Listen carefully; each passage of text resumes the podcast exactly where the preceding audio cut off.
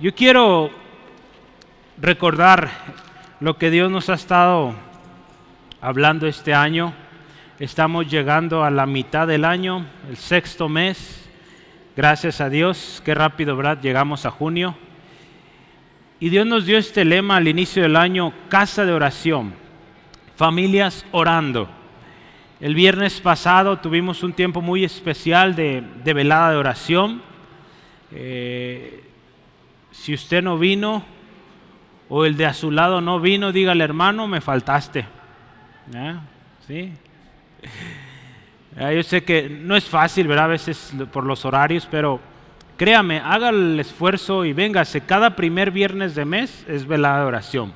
Estamos procurando sea consistente pero un tiempo bonito y sabe, yo les decía a los hermanos, este año Dios nos ha enseñado mucho sobre cómo orar, pero uno de los mejores lugares para enseñar a orar, pues, o tiempos para enseñar a orar a la iglesia, pues son en las reuniones de oración, ¿verdad? En las veladas de oración, como a eso nos dedicamos ese día, pues aprendemos técnicas para orar, eh, vemos a través de la Biblia cómo oraron los hombres, mujeres de Dios y aprendemos juntos. Sí, por eso yo le invito eh, véngase temprano, empezamos once y media para que usted pues también participe en la oración y juntos como iglesia oremos y veamos la mano de Dios, sí, la mano poderosa de Dios. Y yo quiero invitarle esta tarde eh, en su Biblia, acompáñeme por favor a Juan 17. Hemos estado ahí por ya algún tiempo, ya dos semanas, esta es la tercera semana y yo creo que todavía un poco más, una o dos semanas más. Eh, ayer platicaba con, con mi papá y le decía, pues empezamos a hablar de Juan 17 y está muy bueno, yo no sé cuánto tomemos y me dice, no te apures, no hay prisa. Dije, es cierto, no hay prisa de acabar. Entonces hay tiempo, gloria a Dios, mientras estemos aquí, pues sigamos meditando cómo oró Jesús. ¿sí? Y yo quiero que lea conmigo ahí en capítulo 17, versículos 11 al 19. La semana pasada empezábamos acá, eh, Jesús empieza ya a orar por los que le fueron dados. Entonces vamos a ver cómo continúa él orando. La palabra de Dios dice así, y ya no estoy en el mundo, mas estos están en el mundo. Si dice así, ¿verdad? Y yo voy a ti. Padre Santo, a los que me has dado, guárdalos en tu nombre, para que sean uno así como nosotros. Cuando estaba con ellos en el mundo, yo los guardaba en tu nombre. A los que me diste, yo los guardé, y ninguno de ellos se perdió, sino el hijo de perdición, para que la escritura se cumpliese. Ahora voy a ti, y hablo esto en el mundo, para que tengan mi gozo cumplido en sí mismos. Yo les he dado tu palabra y el mundo los aborreció porque no son del mundo, como tampoco yo soy del mundo. No ruego que los quites del mundo, sino que los guardes del mal. No son del mundo, como tampoco yo soy del mundo. Santifícalos en tu verdad. Tu palabra es verdad. Como tú me enviaste al mundo, así yo los he enviado al mundo. Y por ellos yo me santifico a mí mismo para que también ellos sean santificados en la verdad. ¿Le parece si oramos? Vamos orando. Dios, gracias por tu palabra. Tú eres nuestro Padre. Y hoy venimos, Padre, pidiendo tu bendición en esta escritura. Señor, es tu palabra. Y Señor, queremos y deseamos aprender de ella. Señor, cuántas enseñanzas encontramos en ella. Ayúdanos, Dios, que de acuerdo a la necesidad, a la circunstancia que mi hermano, mi hermana, nuestro amigo, amiga está pasando hoy, que tu palabra sea tan clara que él, ella, Señor, reconozcan que tú le trajiste hoy con un propósito. Te bendecimos, Dios. Toda cosa que estorba, todo dolor, toda preocupación, ansiedad, lo llevamos a tus pies. Hoy vamos a escuchar lo que dices tú, Jesús. Todo esto lo pedimos en el nombre de Jesús. Amén. Hermanos, seguimos aprendiendo del Maestro, Jesús. El Maestro quien es nuestro gran intercesor. Sin duda, hermanos, cuando vemos la palabra de Dios, el mejor maestro que usted y yo podemos tener para orar es Jesús, el Hijo de Dios. Si alguien oró y fue efectivo, oraba y las cosas pasaban, ese era Jesús. Ese es Jesús, porque dice la palabra, Él sigue intercediendo a la diestra de Dios. Hoy vamos a continuar entonces hablando de la oración, cómo Jesús está orando por aquellos que el Padre le dio. Yo le pregunto a usted, la semana pasada yo le desafiaba y le animaba a esto, a orar por aquellos que Dios le ha dado. ¿Cuántos ya están orando por los que Dios le dio? ¿Sí? Gloria a Dios. Muy bien, hermanos. Sígalo haciendo. Dios, hermanos, a cada uno nos ha dado, usted es padre, madre, le ha dado hijos, ¿verdad? Usted es maestro, le ha dado alumnos. ¿sí? Usted trabaja, tiene un equipo de trabajo, Dios le ha dado ese equipo. Ore por ellos, bendígales.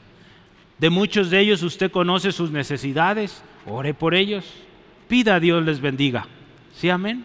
Es gente que Dios nos ha concedido, hermanos, poder ayudar, poder ministrar. Y, sabe que eh, yo les he platicado del, del jefe a nivel internacional de la empresa donde yo trabajo. ¿Y sabe qué dice él? Él dice, yo soy un ministro de tiempo completo. Y él es el, trabaja en esta empresa que, en la que yo laboro. Él quería ser pastor, ¿sí? Eh, en su juventud. Pero Dios le dijo, tú vas a ser pastor ahí en la empresa. Y pues imagínese, es pastor de más de 10 mil gente, no, somos más de 100 mil creo. Muchísima gente en todo el mundo. Y él a través, digo, no se pone a predicar, ¿verdad? Ahí, porque es un ambiente de trabajo tecnológico, pero a través de su ejemplo, de su honestidad, de, su manera de ser, de ayudar a la gente, él está ministrando. Sí, a través de sus redes sociales, usted y yo podemos ver que es muy raro que alguien a tales grados eh, pues comparta palabra de Dios. Y él cada domingo, pues seguramente va a la iglesia y comparte lo que se predicó en su iglesia el pasaje central. Mucha gente lo critica, lo juzga, porque pues es alguien ya muy alto nivel, mucha gente lo conoce, pero él dice, no me avergüenzo del Evangelio, que es poder de Dios, para salvación, ¿sí? Entonces, vea hermanos, cuando usted y yo reconocemos a nuestro Señor, no hay temor y podemos publicarlo en todo lugar, en cualquier tiempo, en cualquier momento. Hermanos, que usted y yo a través de nuestro servicio a otros demos gloria a Dios. ¿Sí? Yo le animo, si no ha empezado a orar, pues empiece orando por los que Dios le dio. Empieza, hermanos, porque sabes que, hermano, eh, dirás, pero es bien difícil orar por alguien que es bien respondón. Es bien difícil orar por alguien que diario se está quejando. Que sí cuesta orar por alguien así, pero sabe que es nuestra responsabilidad.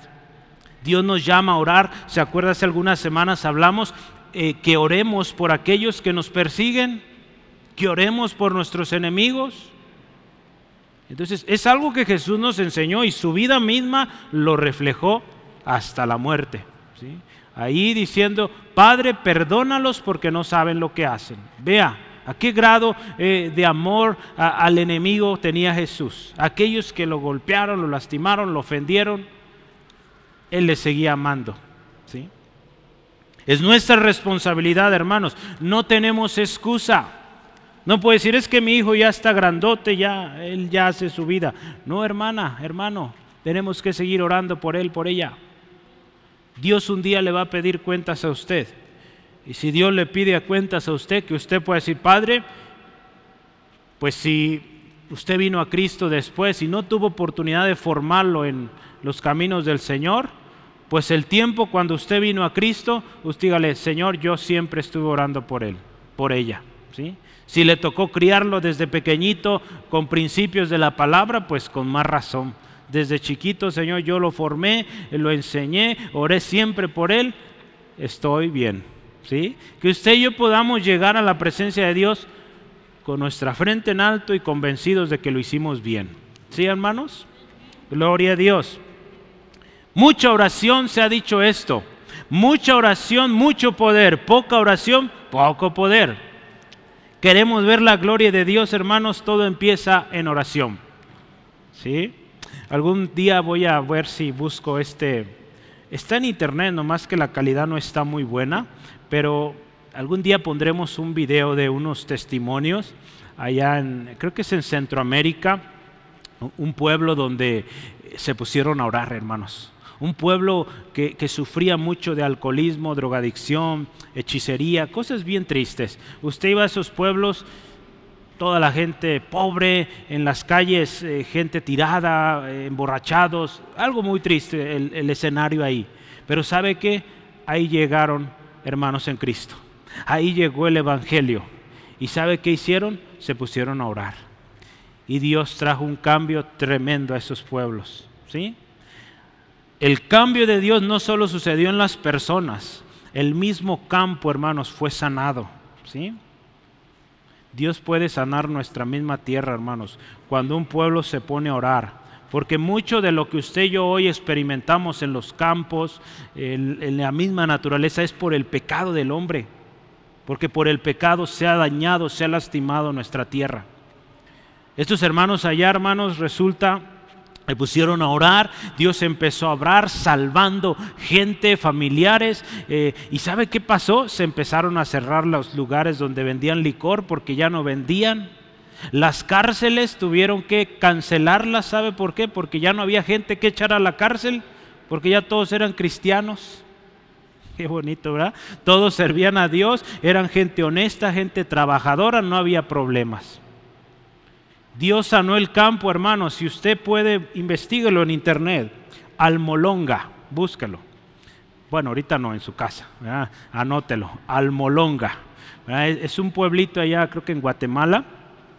Hermanos, los frutos de los campos, allá unas zanahorias grandísimas. Los frutos que da el campo, lo que sea, eh, calabazas grandísimas. Algo tremendo. Y no hay ahí fertilizantes, no hay de esas cosas es la bendición de Dios. ¿sí? Vea cuando un pueblo se pone a orar, cosas tremendas suceden. ¿sí? Entonces, hermanos, yo creo que hay poder en la oración. ¿Usted lo cree conmigo? Vamos a orar. Mire, yo he estado pensando algo. Esto ha estado dando vueltas en mi cabeza hace un par de días. Eh, no sé usted, pero mire, mm, estoy pensando en decir esto. O más bien, ¿sabe qué? Yo ya no voy a orar por usted. Decir, ¿qué pasó con el pastor? Ya no va a orar por mí. Voy a cambiar mi expresión y voy a decir esto. ¿Sabe qué? Voy a orar con usted. ¿Le parece? sí, porque si oro y oro yo y usted no ora, pues qué chiste, ¿verdad? Yo quiero que usted aprenda a orar para que cuando yo esté enfermo usted ore por mí y la sanidad venga, ¿verdad? ¿Sabe por qué cambio mi expresión? Porque ese es mi corazón y yo he orado delante de Dios. Digo, Señor, que seamos una iglesia que sabe orar ¿sí? Entonces la próxima vez que usted me diga, hermano, ore por mí, ¿qué te parece si oramos juntos? Y tú también vas a orar, ¿sí? No se me sienta mal, sí voy a orar por usted, No, se me asuste. Está grabado y quedó grabado completo, ¿eh? no le corten. Sigo orando por usted, pero también con usted, ¿verdad? Porque yo quiero que usted aprenda a orar y que juntos oremos y juntos veamos los testimonios de lo que Dios hace, ¿sí? Hermanos, quiero tomar, porque mire, yo, yo, veía el ejemplo de Jesús. Cuando estaba yo pensando esto, pensaba cómo Jesús eh, eh, en una ocasión, Él está a punto de ir a la cruz y sabe, Él le dice a sus discípulos ahí en Getsemaní, oren, velen conmigo, ¿sí? Él no les dice oren por mí, velen conmigo, les dice. Entonces, eh, de ahí yo tomé esto. Jesús le dice, oren conmigo, yo voy a orar, pero ustedes también quédense orando, ¿sí? Entonces yo quiero invitarle, oremos juntos. ¿sí? Y vamos a ver la gloria de Dios. Entonces, hermanos, cuando decimos así, que vamos a orar juntos, yo quiero decirle tres cosas van a suceder, mínimo, tres cosas. Por eso yo quiero esta dinámica y oro, Señor, esto de orar juntos es bueno, porque sabe, la palabra de Dios dice número uno, si dos o tres, dice, de vosotros se ponen de acuerdo en la tierra acerca de cualquier cosa que pidan, les será hecho por mi Padre que está en los cielos. Entonces yo tomo este texto, si nos ponemos de acuerdo, lo que pidamos, el Padre lo va a hacer. ¿sí? La segunda cosa, hermanos, ¿sabe qué? yo aprendo mucho cada vez que oro con usted. Yo aprendo a orar cuando le escucho orar. ¿Cuántos aprenden a orar de otros? Estamos aprendiendo ahorita de cómo oraba Jesús. Entonces es un gran beneficio número dos. Usted y yo aprendemos los unos de los otros a orar. Y el último beneficio, ¿sabe qué? Este se trata de servir. Usted tiene el privilegio y la responsabilidad cuando ora con otros, pues enseñarles a orar. Porque usted está formando quizás chiquitos, pequeños, pero también está formando hermanos en Cristo que van comenzando. Cuando usted ora con ellos, les enseña a orar. ¿sí? A mí me bendice, el otro día estaba orando con una hermana eh, eh, por una necesidad y me bendice mucho, aprendo mucho de ellos eh, cuando oramos en esta familia en particular. Una pasión tremenda por la oración que pues algo más bendecido yo, yo creo que ellos. Yo estoy orando por un enfermo ahí, yo salgo más sano porque le entran con ganas a la oración y Dios está obrando ahí en esa familia. Entonces le invito, hermanos, aprendamos juntos, ¿sí?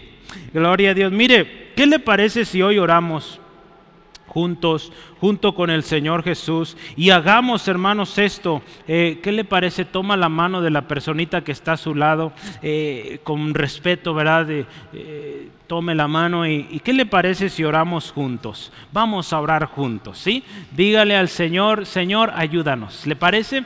si está solita, pues acérquense ahí, hermana Teresita, júntese con mi hermana Débora, ahí están.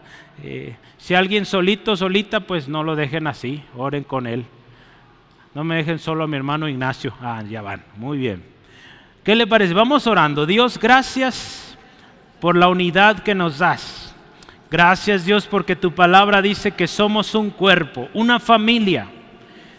Hermano, diga a Dios gracias por su hermano, su hermana que está a su izquierda, a su derecha.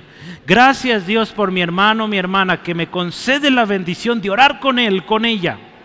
Gracias Dios porque eh, en, la, en el acuerdo eh, hay respuesta. Tu palabra lo dice y es verdad, que cuando nos ponemos de acuerdo en algo, pedimos en oración, es hecho. Gracias Padre. Te pido por mi hermano, mi hermana, bendícele. Te pido Dios, háblale, enséñale. Que tu palabra sea clara, precisa, directa hoy a su corazón. En el nombre de Jesús. Amén, amén. Gloria a Dios. Gracias, hermanos. Puede tomar su lugar. Gracias por acompañarme en esto. ¿sí? Gloria a Dios. Mire, Jesús está orando. Él continúa orando por los que le fueron dados. Y continuando en esta oración, Jesús ya va a las peticiones. La primera petición que Jesús dice es, guárdalos, guárdalos en tu nombre. El versículo 11, si usted me acompaña y lo ve ahí en su Biblia, dice, ya no estoy en el mundo más, estos están en el mundo y yo voy a ti. Pero vea, él dice, Padre Santo. Es interesante, hermanos, esta referencia. Eh, según estudiosos dicen que esta es la única vez cuando Jesús se refiere a su Padre como Padre Santo. En la Biblia, hermanos, cuando se habla de la santidad de Dios es algo serio. En la Biblia hay dos pasajes donde habla que Dios es santo, donde lo resalta más bien. ¿sí? Eh, el primero, yo quiero que los vea y los anote porque son importantísimos. El primero es en Isaías capítulo 6, versículo 1 al 3, cuando Isaías recibe la visión cuando muere Usaías, eh, Usías, perdón, el, rey, él recibe la, visión y dice que él ve estos seres angelicales eh, sirviendo, ministrando a Dios y, dice que eh, esto decían ellos, santo, santo, santo. ¿Sí? En Apocalipsis 4.8 también habla de los seres vivientes, los cuatro seres vivientes, y que decían delante del Señor, santo, santo, santo. Si algo dice tres veces en la Biblia que es Dios, es santo. Yo lo mencionaba creo que la vez pasada. Es algo, hermano, importantísimo que si dice la Biblia tres veces que Dios es santo, ¿qué significa? Que es algo serio y que Dios es santo. Eh, un autor dice sobre esta visión que tuvo Isaías, dice, cuando Isaías vino al templo, en ese pasaje, en el capítulo 6 de Isaías, había una crisis, hermanos. Había una crisis de soberanía. ¿Por qué? Porque el rey había muerto. Usías había muerto. Los ojos de Isaías, dice, eh, fueron abiertos al ver al verdadero rey de Israel, el Dios Todopoderoso. Él vio a Dios, el soberano, sentado en su trono. Hermanos, nuestro Dios es santo. Hermanos, cuando usted y yo oramos de esta manera, aclamar a la santidad de Dios, yo pienso que Jesús estaba haciendo esto porque Él está orando, acuérdese, por los que le fueron dados. Y en específico Él dice, Señor, que sean guardados. En otra palabra, eh, algo que, que se guarda, algo que se aparta, es algo que se santifica. Por eso hablaba de la santidad de Dios. La oración de Jesús a su Padre clama a su santidad para que ésta sea impartida a los suyos. Hermanos, qué importante que esto lo tengamos en mente cada vez que venimos a orar, que nuestro Dios es santo, es nuestro Padre, gloria a Dios. Con confianza podemos venir, pero nunca olvidemos que Él es santo. ¿Sí? Y Jesús dice en su petición, a los que me has dado, a los que me diste, dice, guárdalos en tu nombre. ¿Se acuerda que la semana pasada hablamos del nombre de Dios? Dice ahí que eh, Jesús oraba, Dios, yo les he enseñado tu nombre. El nombre de Dios es santo y debemos honrarlo, hermanos. Pero ¿sabe qué también es el nombre de Dios? El nombre de Dios es El nombre de Dios es victoria. El nombre de Dios es seguridad. Ahí en Primera de Samuel, usted se acuerda una historia de un, eh, de un pastor de ovejas chaparrito que va contra un gigante, que toma su onda, y no la onda que hoy traen, ¿verdad? Pero una onda para aventar piedras. Entonces, y, dice, tú vienes contra mí con espada y jabalina, pero yo vengo en nombre, vea esto, en nombre de Jehová de los ejércitos. ¿Sí? Y qué tremenda victoria tuvo ese pequeñito joven, ¿verdad? Porque iba en el nombre de Dios, el nombre del Dios Todopoderoso. Cuando usted y yo enfrentamos algo, hermanos, hermanas, vayamos en el nombre del Señor. No vayamos en nuestro nombre o en el nombre de alguien más. Vaya en el nombre del Señor y va a haber la victoria. David lo creyó con todo su corazón y no le limitó su estatura, no le limitó su, su inexperiencia en la batalla. Él fue valiente. Hermanos, cuando usted y yo venimos a Cristo, usted y yo recibimos algo bien especial. Juan 1.12 dice que recibimos el derecho de ser hijos de Dios. Cuando confesamos a Jesús como nuestro Señor, dice que Él nos hizo hijos. ¿Y sabe qué más sucedió, hermanos? Fuimos sellados con el Espíritu Santo ahí en Efesios 1:13. Fuimos sellados con el Espíritu Santo de la promesa. Entonces, ¿sabe qué pasa aquí? Que usted y yo le pertenecemos a Dios. Somos sus hijos, pero con el sello del Espíritu Santo le pertenecemos a Él. Por lo tanto, hermanos, no se arriesgue a ir en otro nombre a las batallas, a las batallas que está llevando. Vaya en el nombre del Señor.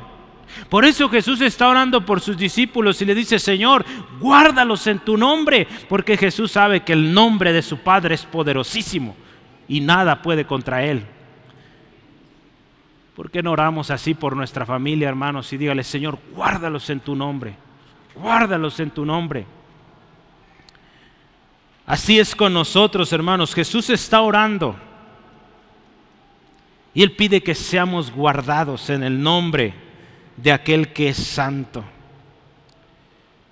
Hermano, no sé si usted ha visto en el campo, esto se ve en el campo, a los que han estado todo el tiempo en la ciudad, pues quizá les suene rara esta figura, pero eh, en el campo los animalitos, por ejemplo las reses, las vacas, los becerros, eh, se les pone una marca que indica de quién es. ¿sí?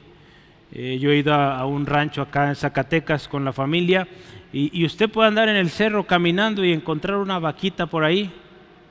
Y uno dice, ay, una vaca sola de aquí soy, ¿verdad? Pero no, tiene su sello, no es mía, Ahí dice de quién es. Entonces, ahí dice ese sello, dice propiedad de granja, no sé, ¿quién quiere tener granja aquí? Granja Teresita, ¿verdad? Ahí dice el sello. Entonces, si alguien hace algo en contra de ese animalito, lo lastima, aún lo, lo mata, pues ya sabe a quién va a tener que dar cuentas. ¿sí? Hermanos, usted yo dice la palabra, fuimos sellados con el Espíritu Santo, somos de Dios. Así que si alguien le toca, ve a quién le va a dar cuentas. Entonces no se preocupe, está usted, estamos seguros, somos de Dios. ¿Sí? Gloria al Señor. Debe ser algo motivo de seguridad, hermanos, sentirnos confiados. Jesús ora que seamos guardados en el nombre del que es santo y al que nadie puede engañar ni robar ni robarnos, escuche esto, ni robarnos de su mano. Y hay un texto que me encanta, quiero que lo vea conmigo, por favor. Isaías 41, eh, versículo 13. Isaías 41, 13. Esto nos debe dar confianza, hermanos. Usted está en Cristo, pues esto es de usted. Si no, hoy es el día para que seas parte de todo esto. Isaías 41, 13 dice, porque yo Jehová, escucha esto, soy tu Dios, qué hermoso, quien te sostiene de tu mano derecha y te dice, no temas, yo te ayudo. En la mañana estaba escuchando al hermano Miguel Núñez y él decía esto, que muchas veces no apreciamos esto, hermanos, que Dios dice ahí, una tremenda verdad. Dios nos dice esto, yo soy tu Dios. Esto es algo poderosísimo, hermanos. Que Él nos diga, Dios nos diga, Él mismo nos diga, yo soy tu Dios. ¿Sí? Porque hay mucha gente hoy en día que dice, eh, yo creo en Jesús, mi Dios, mi Dios, pero su vida no lo refleja. Entonces Dios no es realmente su Dios. Porque no lo respeta, no lo honra, hace lo contrario a lo que es Dios. Pero hermano, Dios a ti te dice, soy tu Dios. Con tus defectos, con tus fallas, él te dice, soy tu Dios. Al pueblo de Israel se lo dijo montones de veces y ese pueblo le costaba entender esto porque no lo honraba. Dice la palabra, este pueblo de labios me honra, pero su corazón lejos está de mí. Hermanos, creamos a Dios, que Él dice que es nuestro Dios y vivamos para Él. ¿Sí? en todo lo que hacemos. Él es nuestro Dios. Y sabe, eh, Jesús ora esto y dice, Dios guárdalos en tu nombre, que la primera petición en versículo 11 dice, para que sean uno. Esta es la primera razón de pedir que, que Dios nos guarde. Hermanos, la unidad de la cual Jesús hablaba y ahí dice, que sean uno así como tú y yo somos uno. ¿Sí? Eh, ¿por, qué, ¿Por qué oraba Jesús? Mire, esta unidad no es una mera unidad de organización, eh, unidad de que se reúnen cada semana, por ejemplo. No, hermanos, eh, nos habla de un más allá. No solo de, estar ahí en la misma casa, por ejemplo, ¿verdad? ¿Cuánta gente vive en una misma casa y, y en cuanto a sus relaciones parece que están a kilómetros de distancia porque no se hablan nada, ¿verdad? Se huyen uno al otro. Eso no es ser uno. Jesús oraba, Padre, guárdalos en tu nombre para que sean uno. Porque sabe que cuando usted y yo sabemos quién es nuestro Dios y sabemos que el mismo Dios del hermano Alex es también mi Dios, pues juntos vamos a buscar honrar a nuestro Dios, ¿verdad? Y vamos a tratar de llevárnosla bien, porque servimos y amamos al mismo Dios y el mismo Dios nos dice a los dos, ámense. Pues si no nos amamos, Alex, estamos fallando al mismo Dios, ¿verdad? Entonces más nos vale, ¿verdad? Ayudarnos, amarnos, cuidarnos, ¿sí? Por eso Jesús oraba, que sean uno, ¿sí? Hermanos, Jesús dio ejemplo. Ahí en el versículo 2, 12, usted ve ahí que dice, Padre, yo cuando estuve con ellos los guardé en tu nombre. Vea conmigo, ahí dice versículo 12, Juan 17, 12. Vamos viéndolo. Cuando estaba con ellos en el mundo, yo los guardaba en tu nombre. A los que me diste yo los guardé y ninguno de ellos se perdió Dice ahí, sino que el hijo de perdición para que se cumpliera la escritura. Hermano, ya estaba dicho que iba a haber alguien que iba a traicionar a Jesús. Eso se tenía que cumplir. Pero Jesús dice, de los demás que me diste, ninguno se perdió. Qué bonito, hermano, que usted y yo lleguemos a la presencia de Dios y podamos también así decir, Señor, de los que me diste, ninguno se perdió. Si hubo unos que, ah, como me costaron, pero ahí está. ¿Sí? Gloria a Dios por esos que cuestan mucho, ¿verdad? Yo creo que los queremos más. ¿Sí o no, hermanos? Pues yo he visto las mamás que son a los que más quieren y a los que más le lloran, ¿verdad? Entonces yo creo que los quieren, ¿verdad? Al que a veces hace batallar más, eh, gloria a Dios por ellos también. Porque el Señor les ama, hermanos, y Dios nos dice que los amemos y que oremos por ellos, pues hay que orar. Gloria a Dios, mire, Jesús dio ejemplo, los que estuvo con él o los que el Padre le dio a Jesús, Él los cuidó. Y Él dice, los guardé en tu nombre. No los guardó, dice Jesús, los guardé con mis fuerzas. No, dice, los guardé en tu nombre. Esto nos habla de una total dependencia de Dios, ¿sí? de su Padre. Él decía, para yo cuidar a esta gente, dependo de Dios. Y Jesús lo vivió cabal, sí, en esto, porque usted ve su vida de oración constante, diario, diario, orando por aquellos que Dios le había dado, ¿sí? Entonces no era cosa seria, usted se fija, antes de que escogiera sus doce, él tuvo que ir al monte a orar, tuvo que pasar el desierto orando, preparándose, porque venía un trabajo fuerte de enseñar a mucha gente, pero él necesitaba esos doce bien listos para después enviarlos. Entonces, Él oró por ellos. No es una tarea fácil, hermanos, orar, pero Dios nos dice que oremos por aquellos que Él nos ha dado. Y pidámosle a Dios, Padre, guárdalos en tu nombre. ¿Sí? Hoy traigo hojas, hermanos. Pensé que no traía mi tablet, pero traigo hojas. Gloria a Dios. Hermanos, hermanas, ¿sabe qué? No podemos proteger de todos los peligros aquellos que Dios nos ha dado. Muchos de ustedes, su, hijito bebé, una hermana decía mi bebé y un día conoció a su bebé y un muchachón ya bien alto. Bueno, para ella siempre será su bebé. Está bien, está bien, eh, lo quiere y muy respetable. Pero muchas veces nuestros hijos ya están muy lejos. Usted no puede librarlos de todos los peligros que hay en el mundo, pero usted puede decirle a su padre, Padre, guárdalos, guárdalos en tu nombre guárdalos en tu nombre. ¿Cuántos van a orar así por sus hijos, hermanos? Jesús decía en otra versión, nueva versión internacional, dice, mientras estaba con ellos, los protegía, los preservaba. ¿Sí? Tenemos que orar por nuestros hijos que sean guardados en el nombre del Señor, porque ¿sabe qué? El nombre del Señor, ahí en Proverbios 18:10 dice, torre fuerte es el nombre del Señor. Una torre fuerte aguanta golpes, hermano, aguanta y está fuerte y fue diseñada para eso. Entonces, ore que sus hijos sean guardados en esa torre fuerte, que es nuestro Señor. Gloria a Dios. Mire, eh, una segunda petición ahí en versículo 13 dice, pero ahora voy a ti. Hablo esto en el mundo, pero vea qué, qué dice Jesús en su oración para que tengan mi gozo cumplido en ellos mismos. La segunda razón de pedir a Dios que los guarde, que los guarde en su nombre, es para que haya gozo en sus corazones. Jesús está volviendo a la gloria. Jesús está volviendo eh, a la gloria que él tenía antes de que él viniera a la tierra. Él está a punto de morir y después eh, tres días Él va a resucitar y después de un tiempo va a regresar al cielo, al lado de su Padre. Entonces eh, Él dice, Dios, yo ya me voy, pero te ruego por estos. Que haya gozo en ellos. ¿sí? Él ya va de ida, ya va de salida, podemos verlo. ¿sí? Pero Él quiere que su gozo esté también en los suyos.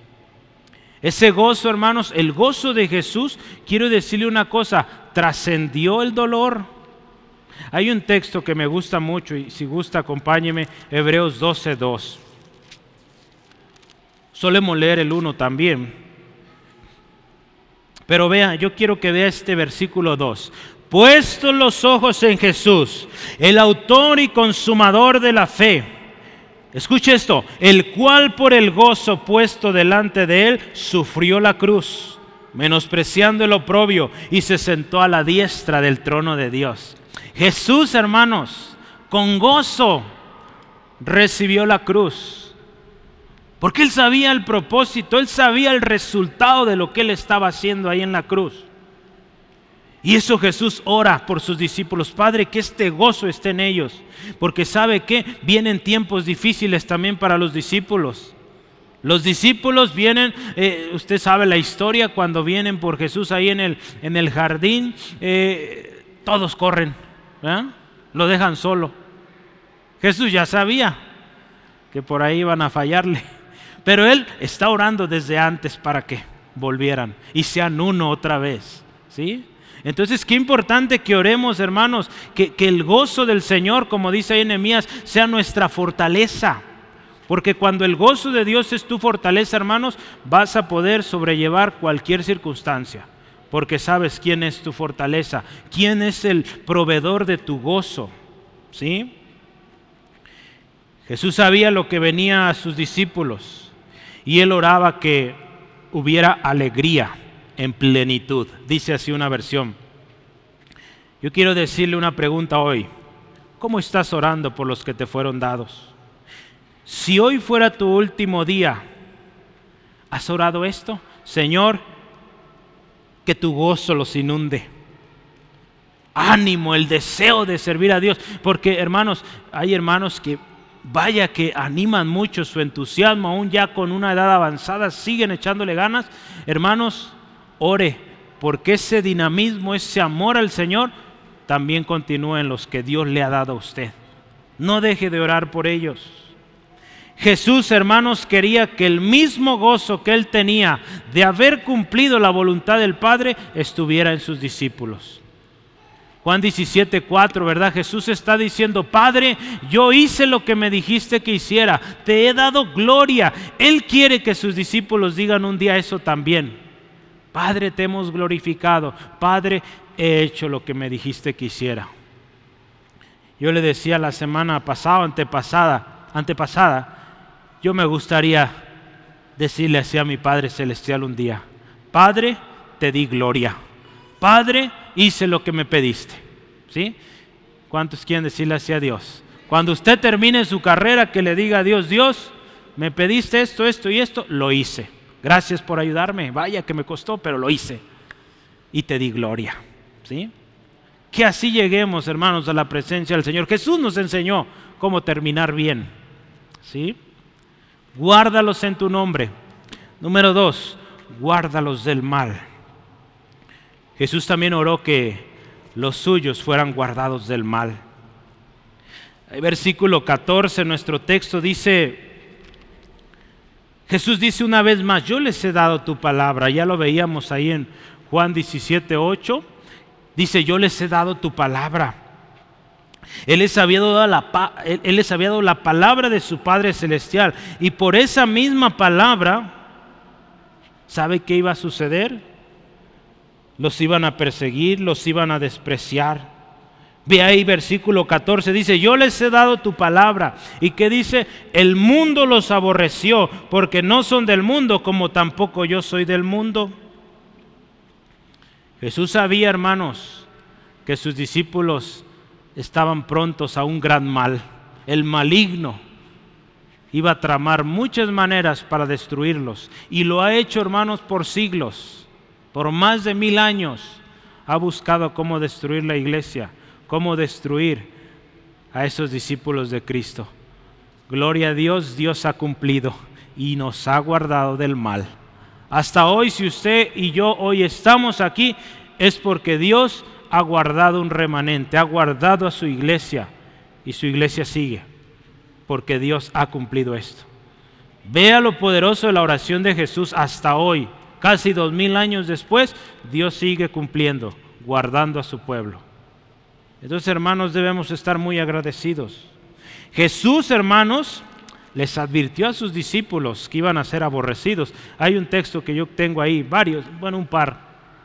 Juan 15, 18 al 19. Jesús le dice a sus discípulos, oigan, ustedes van a ser perseguidos, prepárense. Juan 15, 18 al 19 dice, si el mundo os aborrece, sabed que a mí me han aborrecido antes que a vosotros. Si fueres del mundo, el mundo amaría lo suyo, pero porque no sois del mundo, antes yo les elegí del mundo. Por eso el mundo os aborrece. ¿Sí? Juan 16, 1 al 4 dice, estas cosas os he hablado para que no tengáis tropiezo. Escuche esto, os expulsarán de las sinagogas. Y aún viene la hora cuando cualquiera que os mate pensará que está rindiendo servicio a Dios. Y harán esto, dice, porque no conocen al Padre ni a mí. Mas os he dicho estas cosas para que cuando llegue la hora os acordéis lo que les había dicho.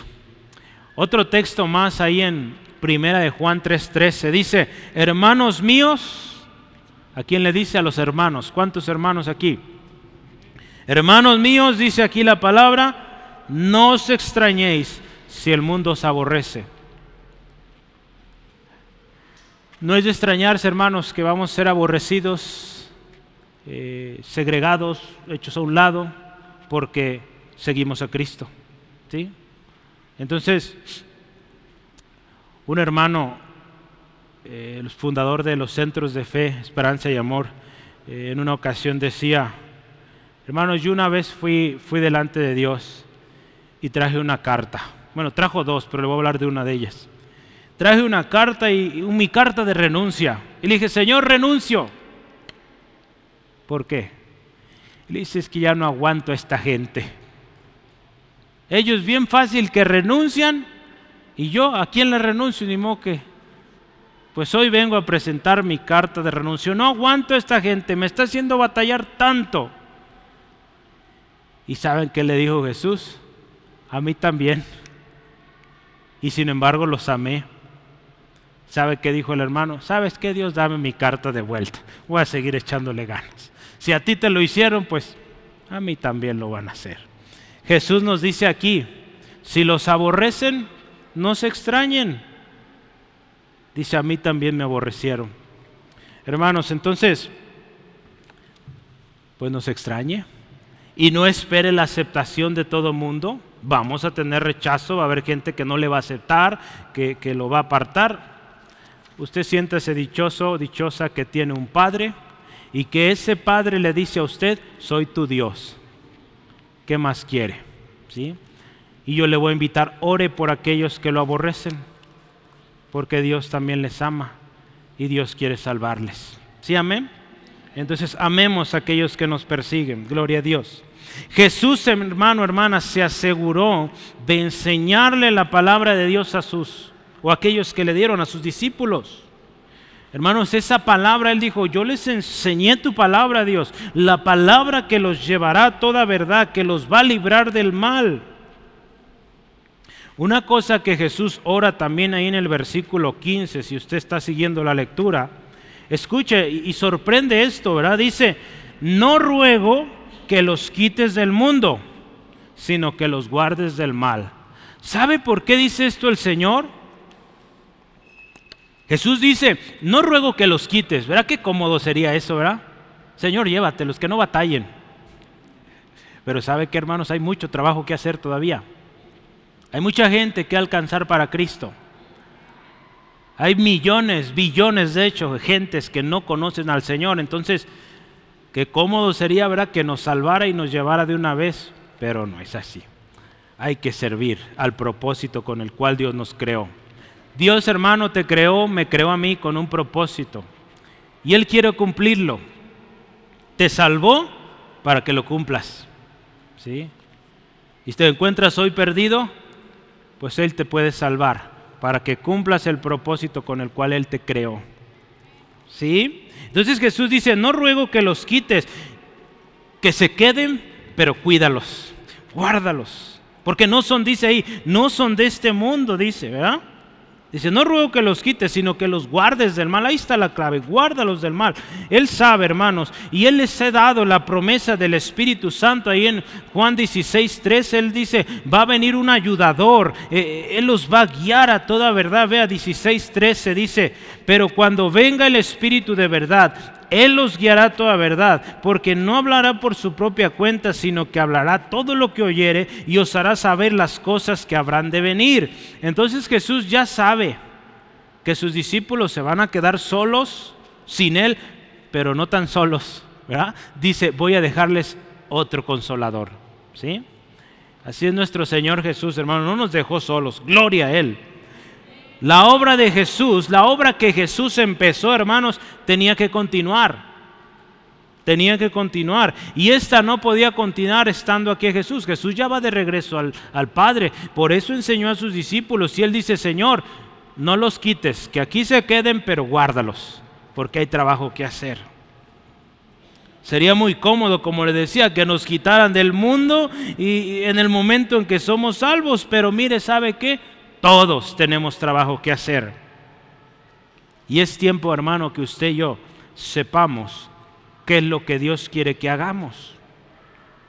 Yo he insistido mucho en esto y seguiré en esto, hermanos. Usted y yo tenemos que saber para qué Dios nos puso aquí. ¿Para qué Dios le puso en esa familia? ¿Para qué Dios le trajo a esta ciudad, a esta iglesia? Usted tiene que saberlo y hacerlo. Si usted quiere llegar a la presencia de Dios y, ir satisfecho de haber hecho lo que Dios le pidió, pues hay que saber para qué fui creado, para qué estoy en esta tierra. Si no sabe, le animo a empezar orando. Pídale a Dios, le diga cómo. Amén.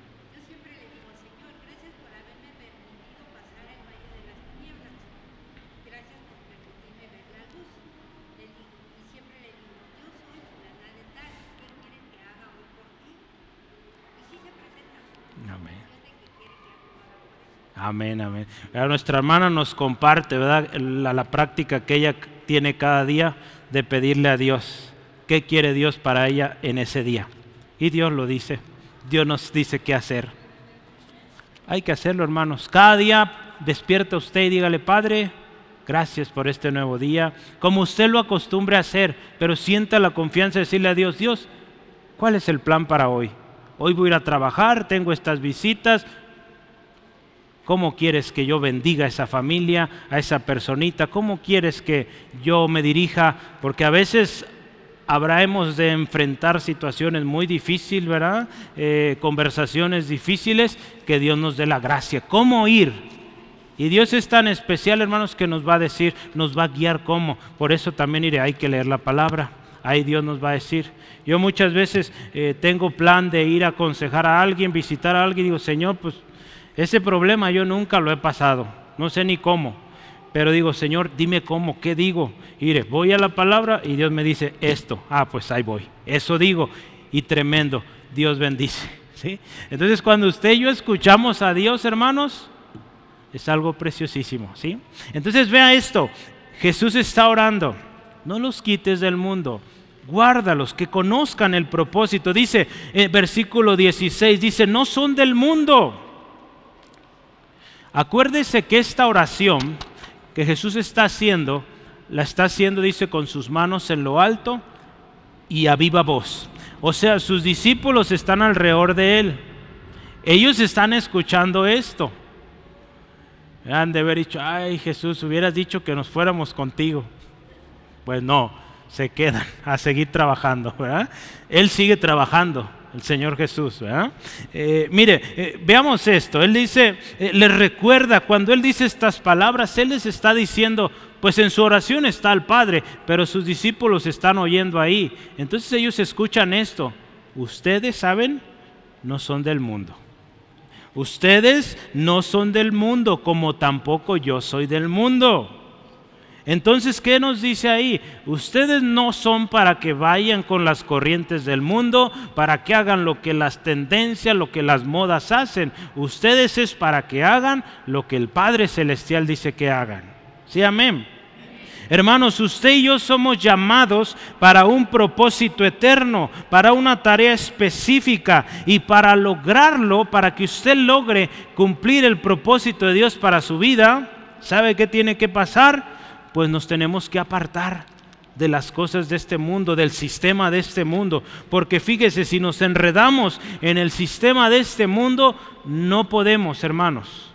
La palabra de Dios es muy clara. Mira ahí en 2 Corintios, un texto conocidísimo, eh, 2 Corintios 6, 14 al 18. Yo creo ya lo conoce, pero vamos meditando en él una vez más. Dice así, Segunda de Corintios, dije 6, ajá, 6, 14 al 18, estaba en el 7.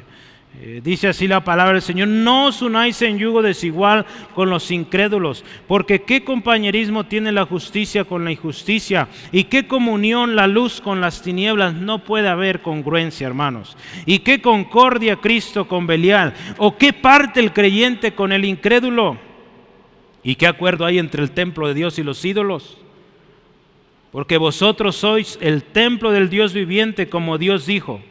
Habitaré y andaré entre ellos y seré su Dios. Vea esto, seré su Dios. Y ellos serán mi pueblo, por lo cual, escuche esto, salid en medio de ellos y apartaos, dice el Señor.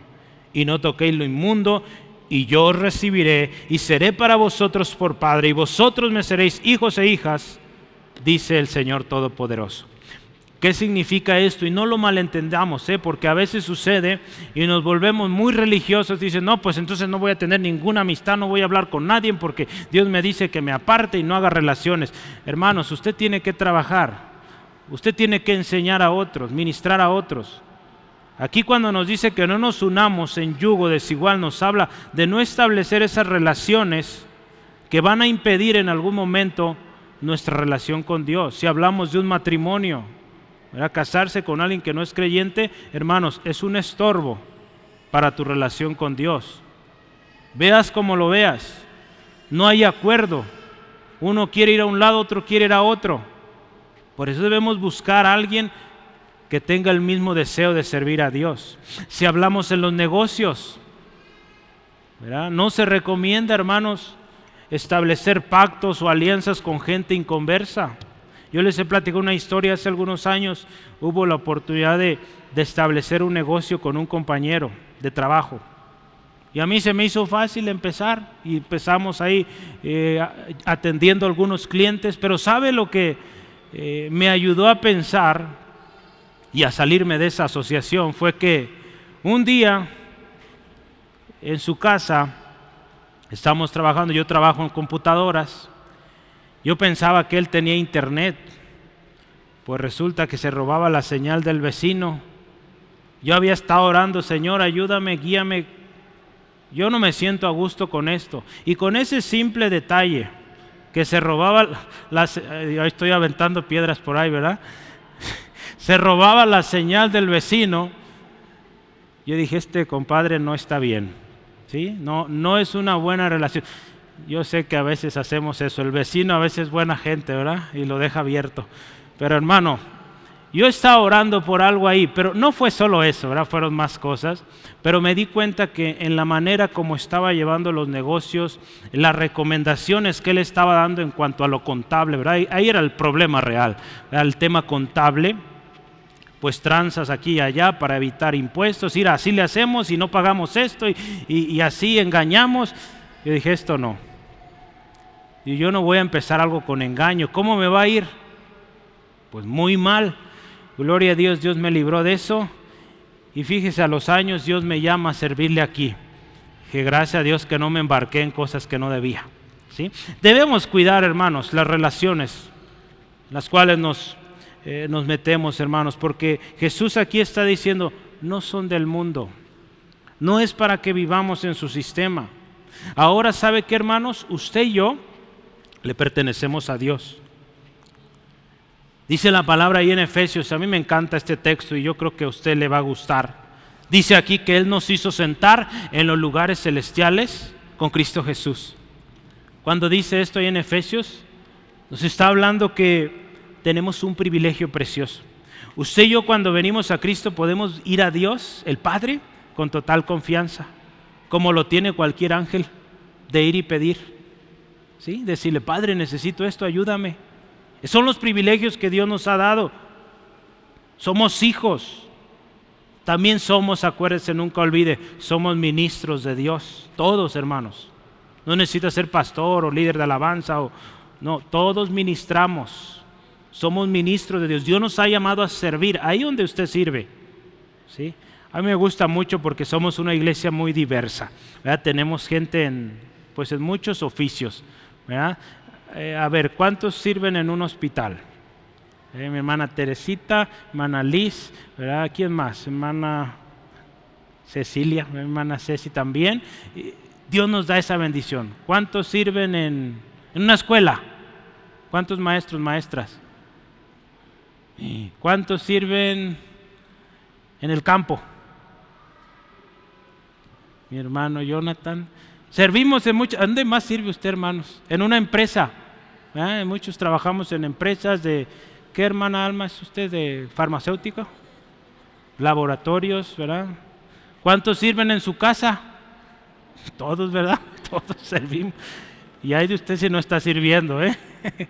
Todos servimos, ¿verdad? Tendemos la cama, le hacemos de comer al pequeño, al papá, a la mamá. Servimos, hermanos, ¿sí? Somos ministros. Un ministro sirve donde quiera que está. Y Jesús nos dice, no somos de este mundo. Si servimos, pensemos de dónde somos y a quién daremos cuenta. Fuimos llamados, hermanos, a una posición muy especial delante del Padre Celestial, ahí en primera de Pedro 2, 9 y 10. Yo quiero que lo recuerde, usted se lo sabe quizá de memoria, pero recuérdelo. Primera de Pedro 2, 9 y 10, 9 y 10, perdón. Dice, mas vosotros sois linaje escogido, real sacerdocio, nación santa, pueblo adquirido por Dios. Escuche esto, no para estar ahí sin hacer nada. Vea qué dice, para que anunciéis las virtudes de aquel que os llamó de tinieblas a su luz admirable.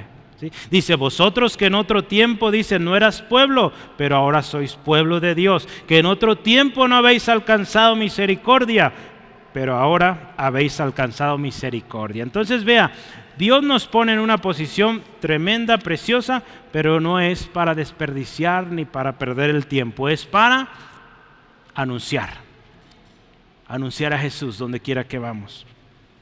Último, santifícalos en tu verdad. Estamos terminando, hermanos. Jesús le dice, Padre, santifícalos en tu verdad. Tu palabra es verdad. Ve ahí la palabra de versículo 17, conocido también. Santifícalos en tu verdad, tu palabra es verdad.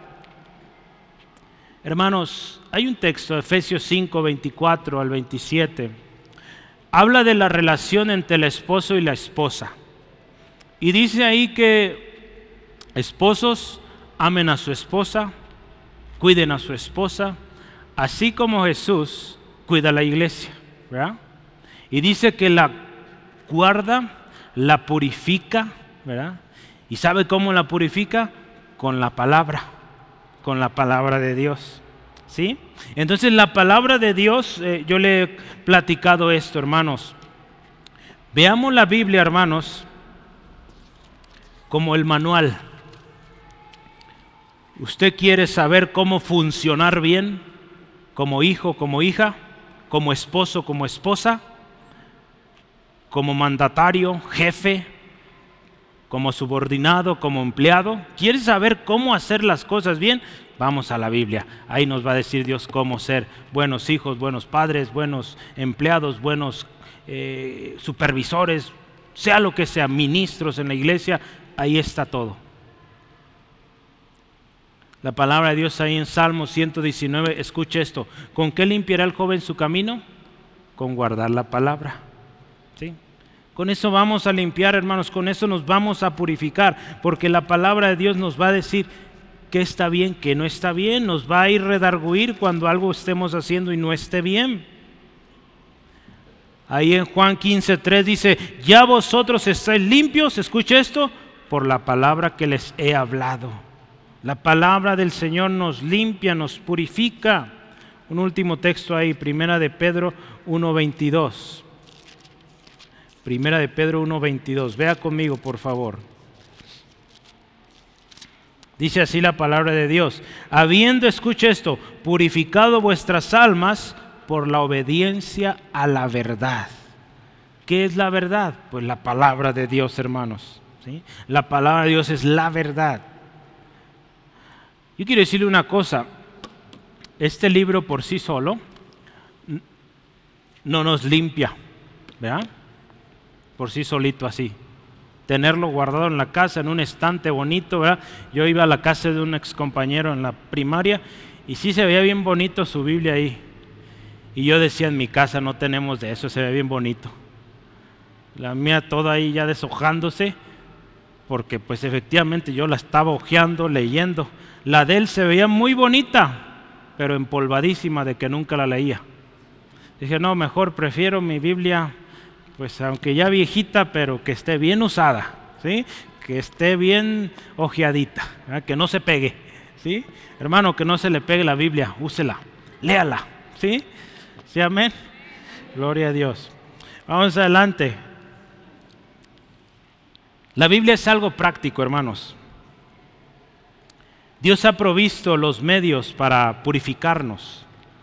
Ahí en Juan 5, 39 dice, Jesús le dice a estos hombres, escudriñen las escrituras, porque dice, en ella tienen vida eterna. Y cuando van a ellas van a ver que ellas hablan de mí, Jesús hablando ahí. En nuestro curso de discipulado, hermanos, aprendemos los medios que Dios ha provisto para nuestra santificación. ¿Sí? Jesús está orando, santifícalos en tu verdad. Yo quiero decirle tres cosas que Dios usa para santificarlos. Número uno, la sangre de Cristo. Cuando usted y yo venimos a Cristo, dice que la sangre de Cristo nos limpia de todo pecado. Lo que hizo Jesús en la cruz nos limpia. No importa lo que hayas hecho, te limpia. Algo que Dios también provee para nuestra limpieza es su palabra. La palabra de Dios, por eso le está diciendo, santifícalos en tu verdad. ¿Y sabe quién más nos ayuda en nuestra purificación? Número tres, el Espíritu Santo. Porque el Espíritu Santo es quien nos va a guiar a través de la verdad de Dios para que seamos más limpios, más purificados cada día. Y yo quiero decirle esto que Jesús oraba, no es algo que sucede de un día para otro. Es algo progresivo, hermanos. Usted y yo somos más santos conforme vivimos más para Dios, conforme escudriñamos su palabra, conforme pedimos el Espíritu Santo nos llene, nos guíe vamos a ser más y más como Él. Jesús ora esto con un propósito, hermanos, porque sabe que Él está diciendo, los voy a enviar. Sí, ve ahí, dice, yo los he enviado, ahí está ya anunciando. 17, 18. Eh, dice, como tú me enviaste al mundo, así yo los he enviado. En Juan 20, 21 Jesús dice que los enviaría. Vea Juan 20, 21, si me acompaña, dice, y cuando les hubo dicho esto, le mostró las manos, el costado. Si es ese, no. 21, dije, entonces Jesús les dijo otra vez, pasa a vosotros. Como me envió el Padre, dice, así también yo os envío. Jesús está diciendo ahí, los voy a enviar Mateo 28, 19 al 20, la gran comisión que todos sabemos. Un hermano decía tristemente en muchos es la gran omisión porque no están yendo. Pero Jesús va a enviar a sus discípulos y él se asegura de orar así, Señor, guárdalos en tu nombre, guárdalos del mal y santifícalos en tu verdad. Cuando usted y yo, hermanos, vivimos en santidad, vamos a honrar a Dios vamos a dar gloria a Dios. Jesús está anunciando ahí el último versículo. Él les dice, mire el 19 donde terminamos hoy. Dice, por ellos yo me santifico a sí mismo, para que también ellos sean santificados en la verdad. Jesús conforme está haciendo esto, orando por ellos y partir al cielo, Él se está santificando para volver otra vez al Padre. Santificar nos habla de apartar. Entonces ya ya se está apartando. Pero él dice, ellos también necesitan santificarse para que cumplan el propósito. Y él le dice, santifícalos en tu verdad. Juan 16, 13 al 15 nos dice esto, escuche. Juan 16, 13 al 15 dice, pero cuando venga el Espíritu, el Espíritu de verdad, Él os guiará toda verdad, porque no hablará por su propia cuenta, sino que hablará todo lo que oyere y os hará saber las cosas que habrán de venir. Él me glorificará, porque tomará de lo mío y os lo hará saber. Todo lo que tiene el Padre es mío. Por eso dije que tomará de lo mío y os lo hará saber. Ahí está el Espíritu Santo en la obra de nuestra santificación, hermanos. Lo necesitamos. Hermanos, Dios nos ha dado gente muy linda que amamos, ¿verdad? Y Jesús en este punto nos dice que oremos por ellos. Que oremos, hermanos. Mire, el tiempo que Jesús está viviendo cuando hace esta oración es un tiempo crucial. Es un momento cuando Él ya se va y Él toma tiempo para orar por sus discípulos. Sí dura su rato orando, pero sirve y están ellos ahí presentes para que ellos escuchen, aprendan a orar y para que vivan confiados de que Él seguirá intercediendo por ellos. Hermanos, nuestro Dios es santo, lo veímos, lo vimos hace rato. Y solo su nombre es nombre sobre todo nombre. Solo en el nombre de Dios podemos estar seguros. Necesitamos orar, hermanos, para aquellos que Dios nos ha dado sean guardados en el nombre de Dios, para que sean uno, para que tengan gozo. Tenemos que orar también para que sean librados del mal. Hay mucho mal a nuestro alrededor, hermano. Eso de que todo va a estar mejor, yo no creo tanto eso va a estar peor, la cosa va peor, hermanos. El mundo va cada día más decadencia, más triste. Usted ve a los organismos internacionales, buscan de una u otra manera. No funciona. Solo Dios puede traer la paz verdadera. Jesús sabía esto, que la cosa cada vez iba a ser peor. Hace dos mil años casi, Él oró así. Y usted vea todo lo que ha pasado en estos dos mil años. Cada vez es peor el asunto. Tan simple vea lo que usted y yo comemos. Cada vez nuevas enfermedades surgen porque va en decadencia todo, hermanos. Pero Jesús oró, oró ahí, guárdalos, líbralos del mal. Hermanos, quizá usted esté llegando a sus últimos días, no sabemos, pero ore por los que Dios le ha dado. Y también ore esto, santifícalos en tu verdad. Si no conocen la verdad, pues que la conozcan que vengan a Cristo, que conozcan a Jesús y sean santificados para Él.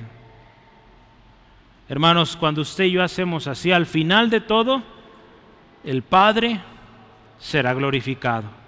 Cristo será glorificado cuando oramos así. Jesús oró por usted y por mí, hermanos, quienes fuimos dados a Él. Ahora usted y a mí nos toca orar por aquellos que nos dio el Padre. ¿Sí? ¿Le parece si oramos y ponemos en práctica esto que Dios nos enseña hoy? Dios te damos gracias por tu palabra fiel, porque Señor, tú también estás ocupado en esto, de que tu pueblo sepa y conozca la verdad, de que tu pueblo conozca cómo orar, y nos dejaste la enseñanza de tu Hijo. Gracias Señor Jesucristo porque con tu vida, tu ejemplo, nos dijiste cómo orar.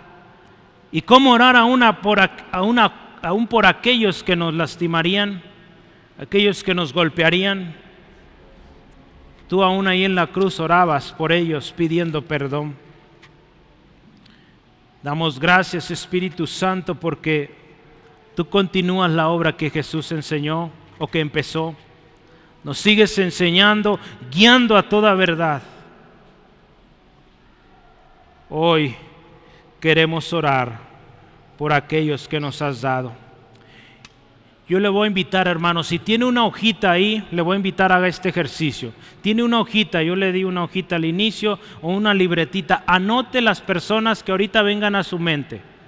Si son sus hijos, anote los nombres de sus hijos. Por favor, ayúdeme con esto. Anote aquellas personitas que Dios le dio. Si son hijos, si es un equipo de trabajo, si son compañeros de la escuela, personas que Dios le ha dado a usted. Si usted tiene un puesto supervisor, ponga esas personitas que Dios le dio. Si son cientos, pues ponga los que se acuerden, no ponga todos. Pero tome nota, por favor.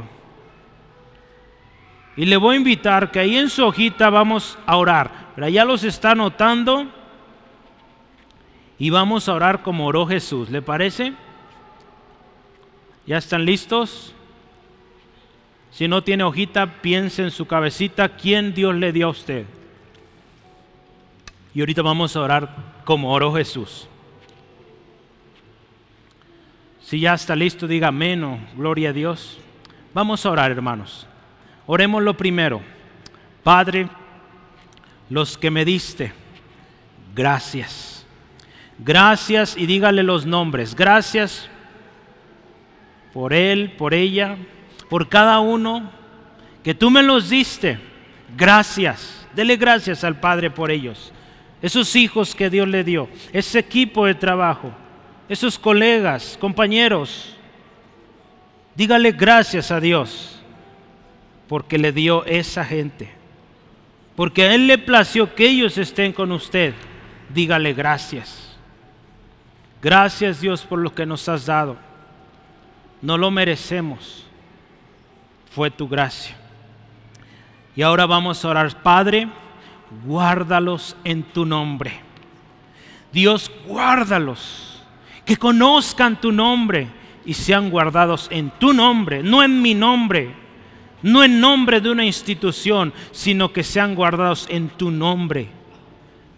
Porque Señor, si tu nombre va con ellos, tú respaldándoles, serán librados de cualquier peligro.